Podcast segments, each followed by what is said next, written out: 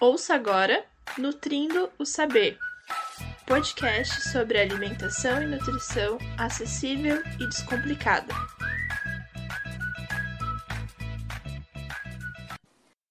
Olá, queridos ouvintes! Estamos aqui para mais um episódio e o tema de hoje é sobre redes sociais no contexto dos transtornos alimentares. Eu sou a Camila, nutricionista e mestrando em nutrição, e estão comigo a Giovana e a nossa convidada, a Marcela. Olá, pessoal. Eu sou a Giovana Nascimento, sou nutricionista, mestrando em nutrição e membro do Nutrindo Saber. Marcela, se apresenta e conta um pouquinho pra gente sobre a tua trajetória profissional. É um prazer estar aqui com vocês e desde já eu quero agradecer esse convite tão especial. Eu então sou a Marcela, sou psicóloga clínica presencial em Santa Maria e em Porto Alegre, no Rio Grande do Sul, e também atendo online por todo o Brasil. E sou pós-graduanda em teoria psicanalítica e clínica psicoterápica. Para iniciar, fazendo uma introdução sobre a temática, a Organização Mundial da Saúde diz que os transtornos alimentares são um conjunto de doenças psiquiátricas que têm origem genética, hereditária, psicológica e também sociais, e que esses transtornos são caracterizados por profundas alterações no comportamento alimentar e também disfunções no controle do peso e na forma de percepção corporal, o que leva a sérios prejuízos clínicos, psicológicos e de convívio social para esses indivíduos. E os transtornos alimentares mais conhecidos são a anorexia nervosa, a bulimia nervosa e o transtorno compulsivo alimentar. E além disso, falando em porcentagens, Aproximadamente 5% da população brasileira sofre de algum transtorno alimentar, o que faz com que o Brasil tenha uma das taxas mais altas do mundo, sendo quase o dobro da média desses transtornos no mundo inteiro. E essa incidência ela é predominante nas mulheres, uh, apesar de que esses números estão aumentando também nos homens. Também existe o comer transtornado, né, que são problemas alimentares relacionados a comportamentos que incluem práticas purgativas, compulsões, restrições alimentares e outros métodos inadequados para perder ou controlar peso, mas que ocorrem de maneira menos frequente e menos grave do que o exigido para um diagnóstico de transtorno alimentar. Então, o comer transtornado é um espectro de problemas que abrange da simples dieta aos transtornos alimentares clínicos.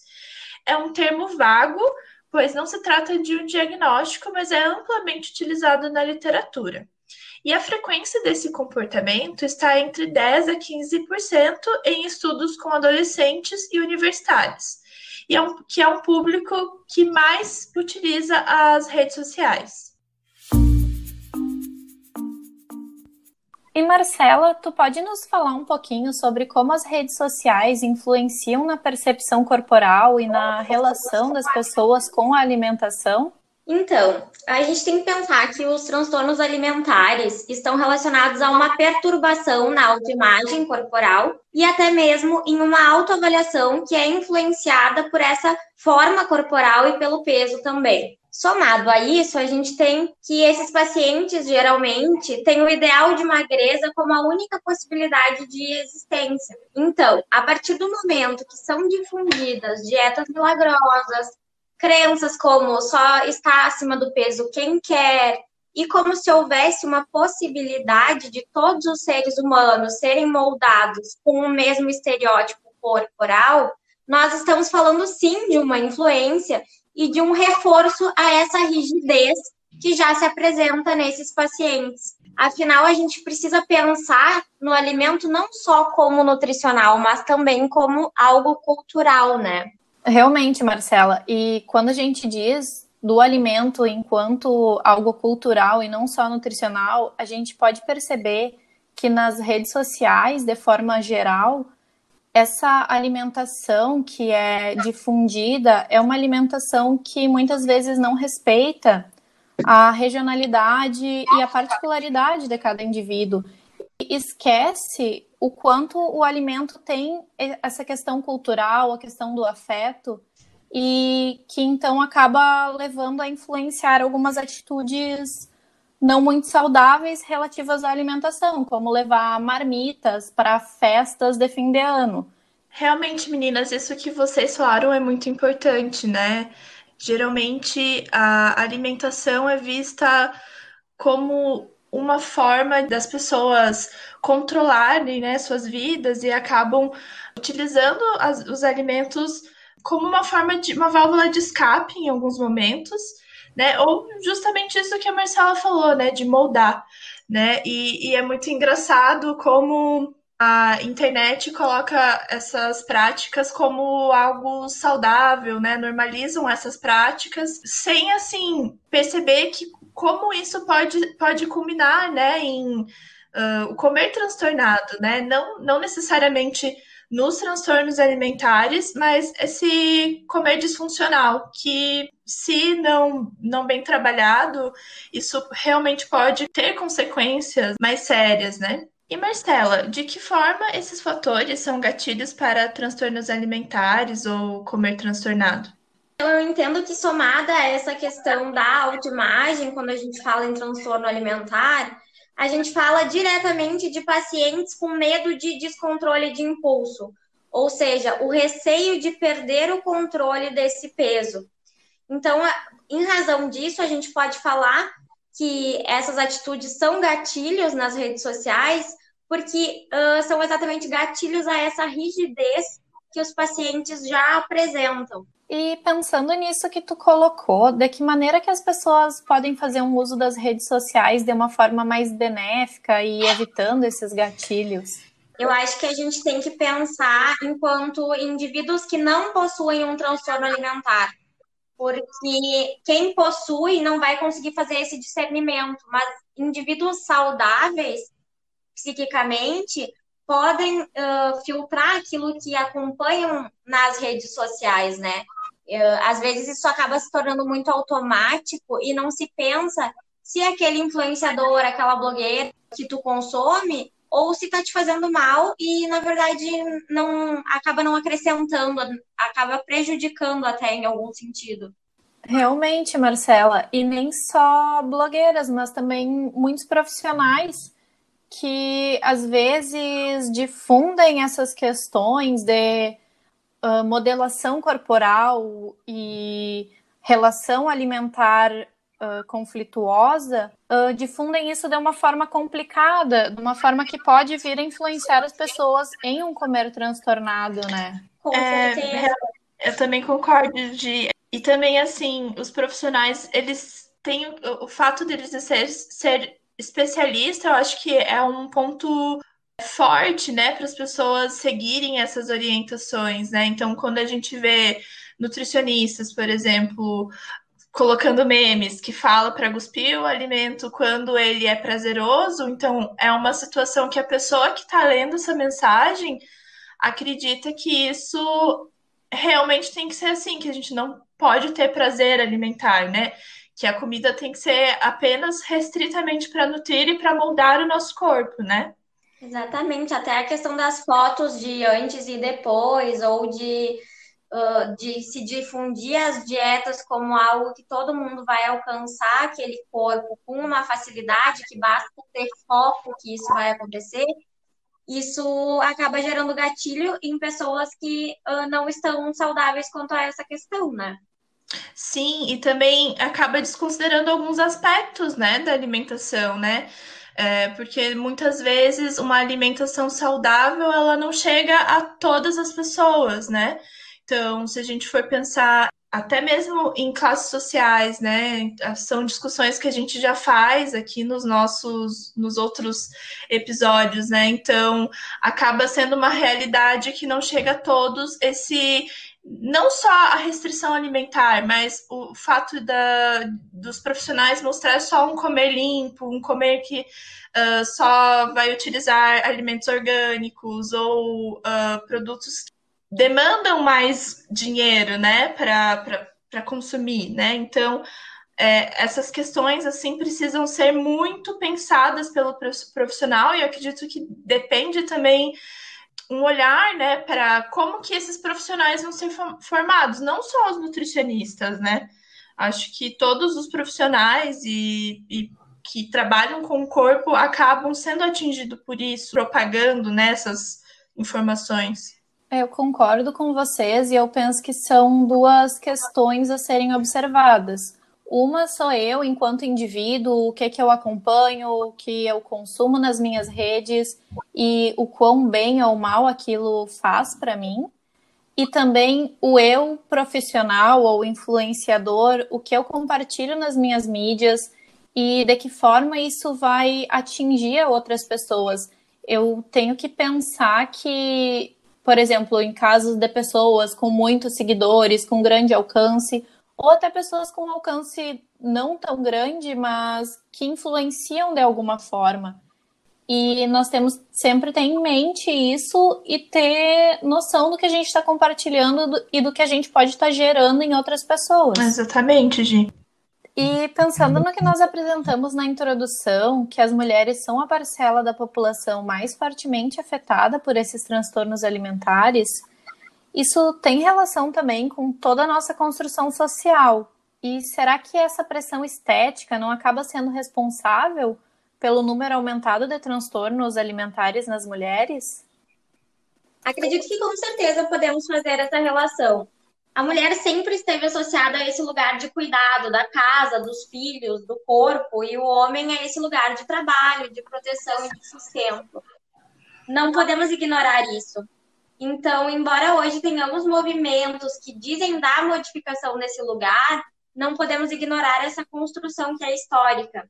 Se pensarmos, há poucos anos a própria Barbie foi ter modelos diferentes do padrão requisitado por esse padrão estético. Faz muito pouco tempo. Mas aconteceu basicamente pelo movimento feminista. Então, isso já esteve presente nas nossas infâncias como uh, o certo sendo esse estereótipo da magreza. E isso foi sendo modificado apenas por uh, uma mudança cultural e uma reivindicação social e feminista, né? Senão seguiria nesse mesmo andar da carruagem, digamos assim. É isso mesmo, Marcela. E essa tua fala me lembrou muito o livro O Mito da Beleza, em que a, a, autora traz que essa pressão estética sofrida é justamente uma forma de controle da mulher dentro da nossa sociedade patriarcal. E que isso faz com que as mulheres almejem sempre ser perfeitas, impecáveis e ainda estimula uma rivalidade feminina. E penso que, como resultado disso, a gente pode ver tanto nesses números de comer transtornado no Brasil, e dos transtornos alimentares, que é o dobro da média mundial, mas também no número aumentado de procedimentos estéticos e de cirurgias plásticas que as mulheres brasileiras são submetidas anualmente. E agora a gente está passando por um momento em que esse estereótipo da magreza, o ser magra, uh, tão, tão difundido nas redes sociais, já não é mais suficiente as mulheres devem ser definidas com a cintura de um jeito X, com os músculos do abdômen marcado. E isso tem aumentado o número de cirurgias, ainda em mulheres muito jovens, como essa nova Lipolade, em que meninas com 18 anos e com um perfil que muitas vezes já se enquadram nesse estereótipo da magreza anterior, ainda se submetem a mais outra intervenção cirúrgica para atingir esse corpo ideal que foi criado pela mídia. No livro, né, ela fala que é, realmente a gente o movimento feminista ela vem para libertar né, a mulher, para exercer o seu papel na, na sociedade, mas ao mesmo tempo, como você falou, né, vem esse, essas questões que fazem a mulher uh, ter, que, ter que estar em um padrão. Então, isso acaba sendo uma prisão ainda, né? Porque ela precisa ser dessa forma para que ela consiga uh, ser desejada, enfim, entre outros fatores, né? Não só esse. E também cada vez mais cedo a gente vê isso em meninas muito pequenas, né? Então, tem alguns estudos que mostram o desenvolvimento de transtornos alimentares em crianças de 6, 7, 8 anos, né? Então, como esse padrão ele, ele está atingindo cada vez mais cedo, né? Exatamente, Camila. E a gente tem que pensar nessa exposição também dessas crianças cada vez mais cedo às redes sociais. Então, se antes os efeitos, por exemplo, do dilema das redes, do documentário da Netflix, seriam em adolescentes e em adultos, hoje a gente tem que começar a pensar que esses efeitos começam muito mais cedo, realmente, também por essa consequência, digamos assim, da sociedade, da forma como ela tem se estruturado, que são as redes sociais, né? Sim, com certeza. E considerando que esses problemas são resultados de construções sociais, nós devemos pensar que os transtornos alimentares e o comer transtornado afetam a saúde de diferentes formas. E, portanto, o manejo clínico deve ser feito por uma equipe multiprofissional. Marcela, como o psicólogo faz o manejo clínico com essas condições? A gente precisa primeiro entender o lugar que o alimento ocupa na vida do paciente. Os transtornos alimentares fazem parte da psicopatologia do vazio, que a gente chama. Isso faz referência ao mundo interno do paciente, que possui um empobrecimento psíquico. Isso significa que o paciente utiliza de mecanismos de defesa muito primitivos, ou seja, muito lá do inicinho da vida, para o sofrimento que se apresenta e para os conflitos psíquicos que aparecem então que se produzem, né? Então, basicamente, ao não encontrar lugar no interno, no psíquico, que dê um sentido para isso, se busca no externo, se busca no alimento. Então, em vez do sintoma ser puramente psíquico, ele vai para o corpo, assim como os bebês, por exemplo. Então, a psicoterapia precisa se configurar como um lugar seguro para que o paciente possa elaborar a sua história pessoal através da linguagem, dando um sentido que antes não havia, para assim conseguir utilizar de mecanismos de defesa que sejam mais saudáveis e mais evoluídos. Só que para que isso aconteça, é essencial a consolidação de uma aliança terapêutica, ou seja, essa vinculação que precisa ser muito bem estabelecida entre paciente e terapeuta. Isso significa que a psicoterapia precisa não estar focada no sintoma especificamente, nos sintomas da anorexia, nos sintomas da, da bulimia ou da compulsão, mas sim numa nova forma de se relacionar com o outro, que saia do ideal de magreza como a única possibilidade de existência. Por isso, a psicoterapia visa trabalhar a vida para além da alimentação e do corpo. Ou seja, a vida daquela paciente, daquele paciente, enquanto desejos, enquanto sonhos, que geralmente isso não aparece de início, né? Muito interessante, Marcela. E falando no lugar de nutricionista, o atendimento nutricional para os pacientes com transtornos alimentares e comer transtornado tem alguns objetivos como recuperar e manter o peso adequado, estabelecer padrões alimentares saudáveis, minimizar as práticas alimentares inadequadas e os comportamentos inapropriados para o controle de peso e melhorar as atitudes alimentares e os distúrbios de imagem corporal.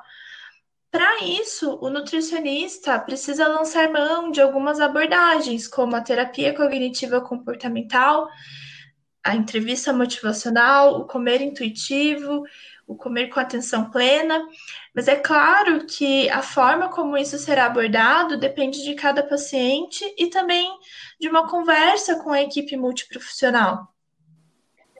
Muito legal, Gurias. E pensando em tudo que vocês trouxeram, é exatamente isso. Cada paciente vai ter a sua necessidade única e que tem que ser muito bem discutida dentre a equipe de psiquiatra, psicólogo e nutricionista para assegurar um atendimento digno e adequado para aquele indivíduo. Com certeza. Com certeza, essa relação multiprofissional uh, se estabelecer de uma forma eficiente é de suma importância para que esse tratamento tenha um bom andamento de fato, né? Para que de fato esse paciente possa ser beneficiado. Concordo muito com vocês. E pensando nisso, nós achamos importante informar que as pessoas que desejarem ou sentirem necessidade podem procurar auxílio através do SUS, diretamente do CAPS, que é o Centro de Apoio Psicossocial, ou através de encaminhamento a partir da atenção básica. É, e fora isso, geralmente as universidades possuem ambulatórios onde são realizados atendimentos psicológicos e nutricionais por valores sociais. E é importante também que os profissionais façam cursos de aprimoramento para serem capacitados para trabalhar com essas questões. Nesse episódio, podemos ver que as redes sociais exercem influências em relação ao corpo e à alimentação por meio de ferramentas estéticas e dietas restritivas, com o intuito de modelação corporal a qualquer custo. E para finalizar, nós gostaríamos de deixar uma poesia da Ru. Me levanto sobre o sacrifício de um milhão de mulheres que vieram antes e penso: o que é que eu faço para tornar essa montanha mais alta para que as mulheres que vierem depois de mim possam ver além. Muito obrigada, Marcela, por aceitar o convite e por toda essa discussão e disposição em vir aqui e participar desse episódio com a gente. Foi muito legal poder estar aqui com vocês e acho que uh, dar voz a esse tema que é tão importante, né? Com certeza, Marcela, muito obrigada. Foi muito especial sua participação. Por hoje é isso. Acompanhe os nossos próximos episódios e também acompanhe nossas redes sociais do Nutrindo Saber. Até mais!